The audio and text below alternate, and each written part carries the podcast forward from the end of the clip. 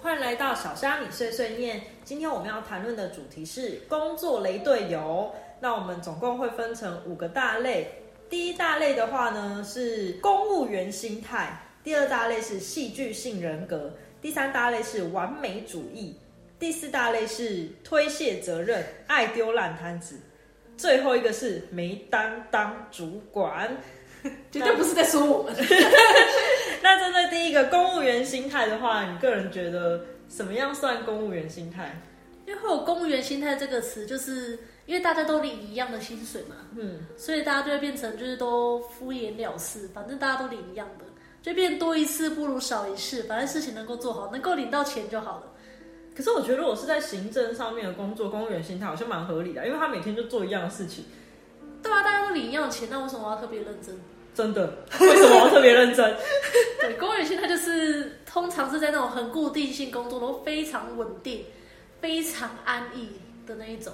对啊，我觉得如果是说要需要那种创作类别的，像那种设计呀，或者是可能写程式那种的话，他可能就比较不会有那种公务员心态，因为他每天就是要抗压性很够啊，也要压力很足。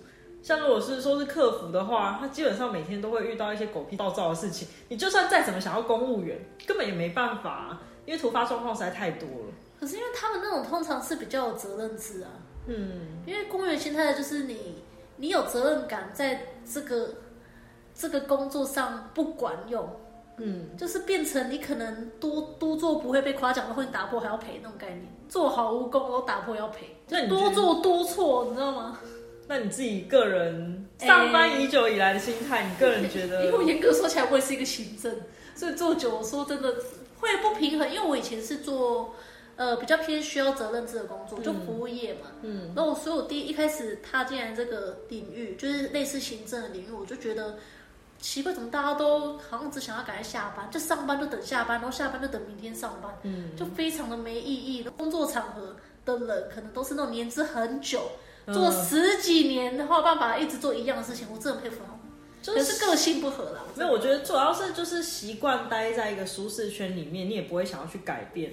那我觉得，对我觉得公务员心态基本上比较怕的是那一种，就是倚老卖老，一副就是反正我年资就是久嘛，那你就是要听我的话啊，或者是有某些事情我就是不想做，所以我就丢给底下人。我觉得公务员心态比较怕的是遇到这一种。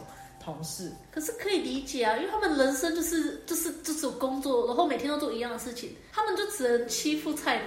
公务员心态是一个人类演化的结果。我觉得如果要调整公务员心态，应该是说他对这个工作上面虽然说是没有热情，但是你没有热情，也要从中找寻热情，苦中作乐，是不是？对啊，不然怎么办？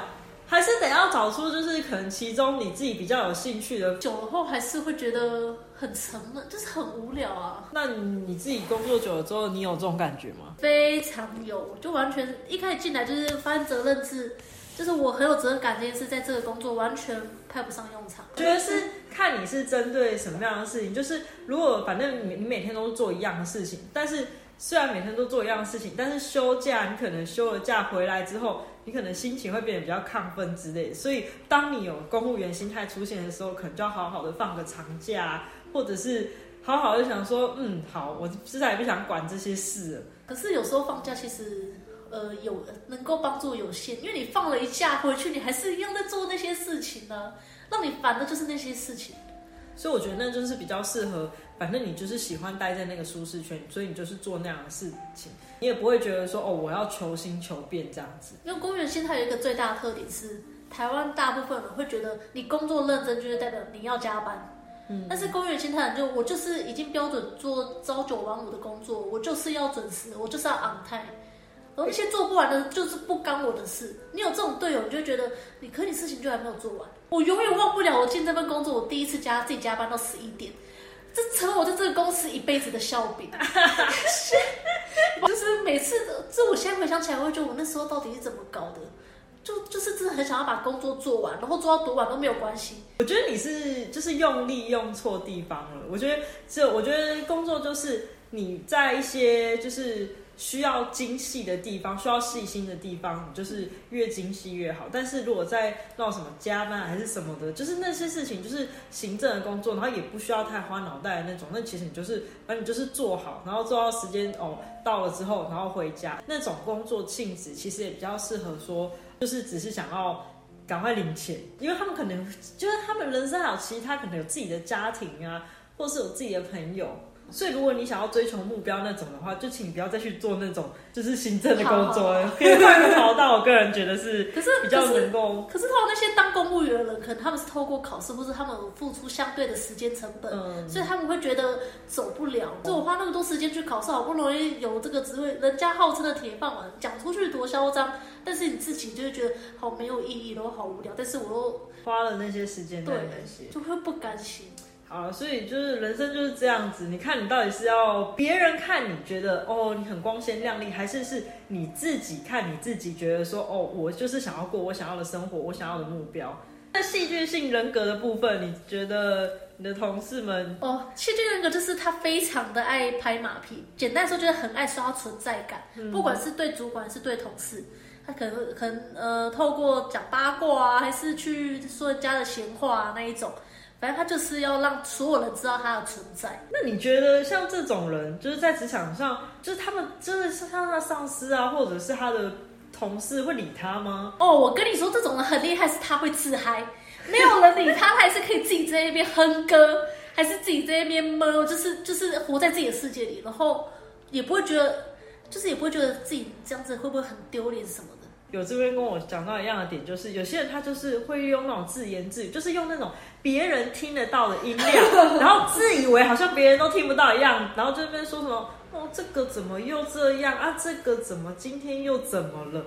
他就是会用那种明明大家都听得到，可是他就是装作好像自己是在自言自语那样子，然后一直在故意的。对，这种人就是真的会造成就是团队气氛，就是会觉得很火大，就会想说你为什么一定要把团队气氛搞糟？然后有人就说：“哦，那面对这种人，最好的方式，那种方法就是直接戴上耳机，或者是就是直接走开，因为他就是想要吸引别人的注意呀。可是可是很烦，就是他这种就是很讨厌，因为他就是真的会干扰到你，但是你不能拿他怎么办？我跟你讲，就是那种人，就是想要让你觉得说哦，精神压力呀什么的，让你就是想要赶快离职。哦，他成功了，不是那个真的很令人崩溃。然后重点是。”你看到他在主管面前，就是又变一个人，然后变得好像很乖哦。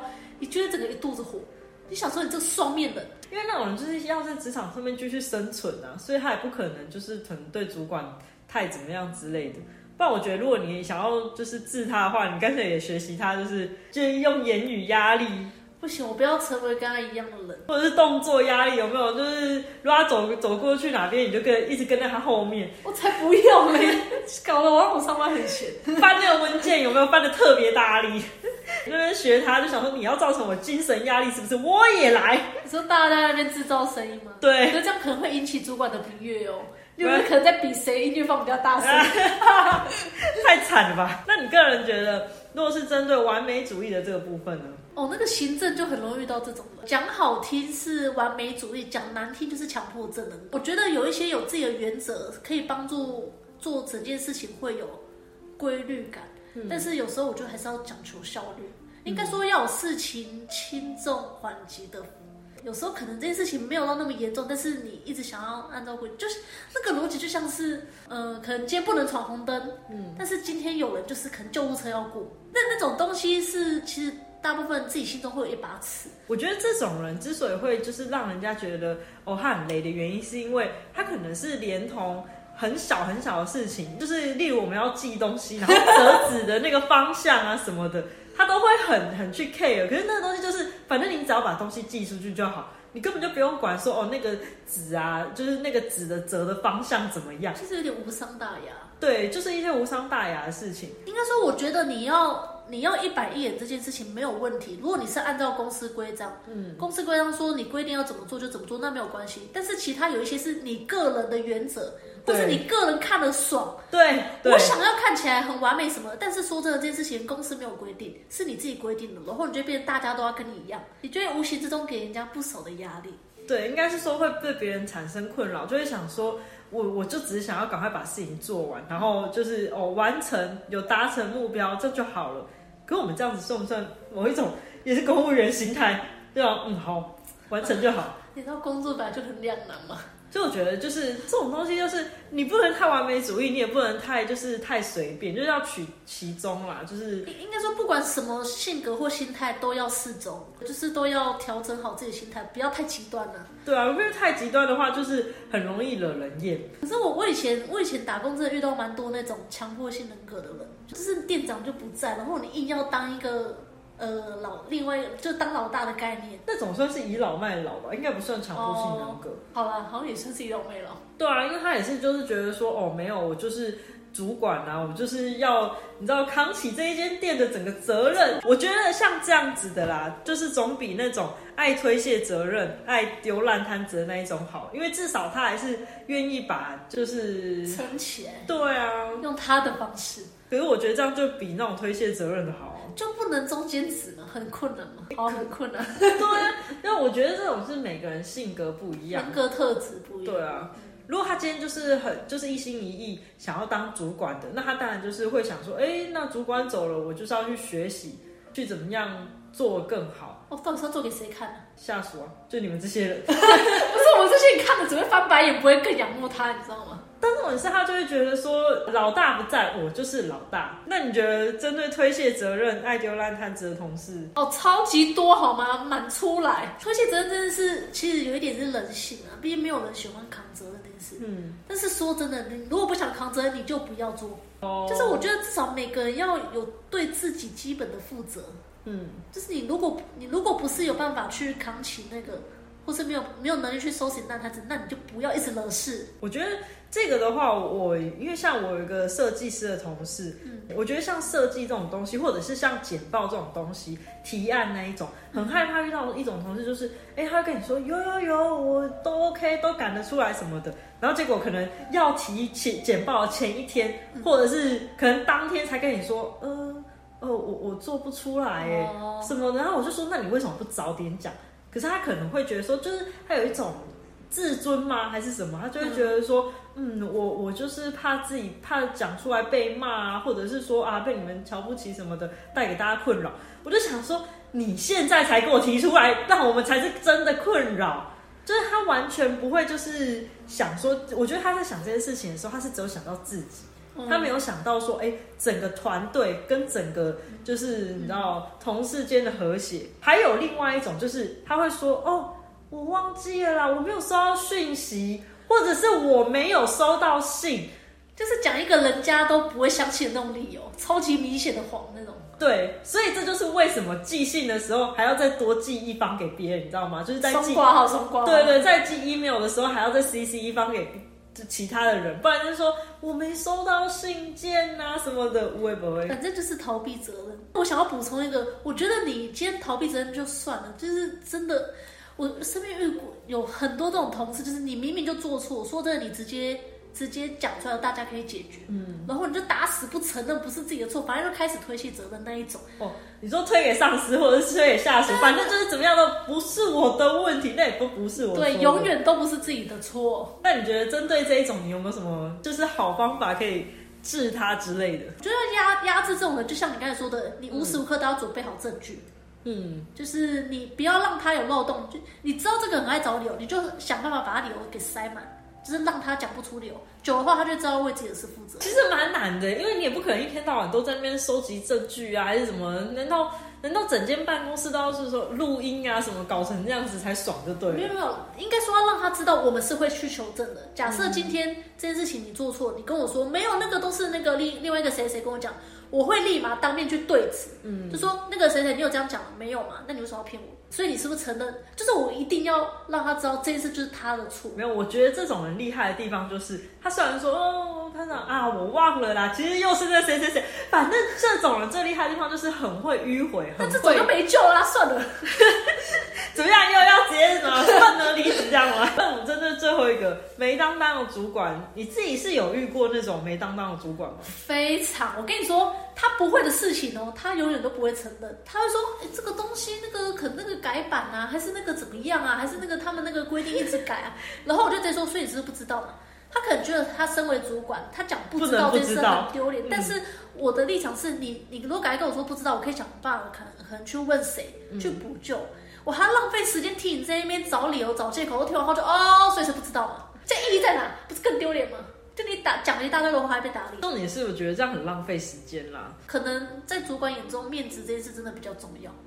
我觉得像这种事情，就是我觉得不敢做决定，或者是出事就把责任推给别人就好。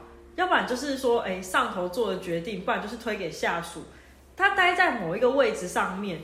就像你说的，他不，他不能说这件事情他不知道，所以他可能就会跑去问他自己，可能也跑去问其他人，结果还是错的。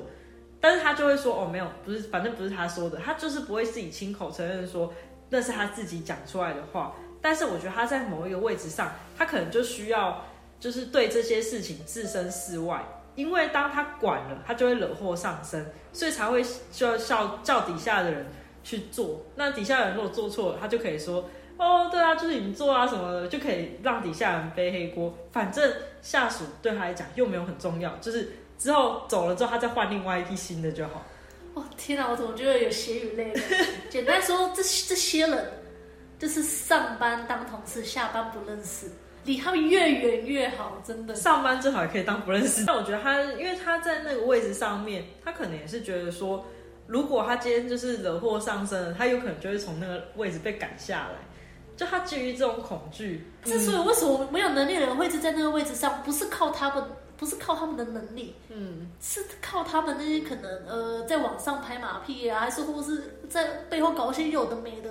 他们就不是靠那些能力，那他们当然就没有能力去处理下属会遇到的问题，所以这个就是一个恶性循环。那我们就是说，如果像正常主管来讲的话，他可能就是哦，反正就是承担责任，然后把这个东西承担下来。那他承担责任之后，他也有可能会因为这样子，然后就被赶走了。所以你如果站在他的角度去想，你是不是想说，哦，与其被赶走，那还宁可就是哦，反正不黑黑嘛，然后我就一直站着这个位置，然后一直想尽办法把责任推给别人就好。他总是有办法找到另外其他人来替他背黑锅。有啦，我觉得主管真的是很会钻漏洞，他们非常会，可能公司就是有规定哦，但他们有办法从规定中。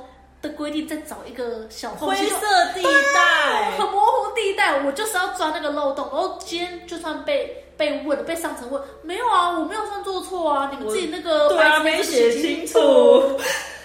所以我觉得，嗯，大公司就是属于那种，嗯，大公司的规范之所以会越来越清楚，就是因为这些主管们，或者是这些，就是这些人实在是太会钻那些灰色地带了。真的，我甚至一开始看到那些公司规章，想说有必要写这么 detail 吗？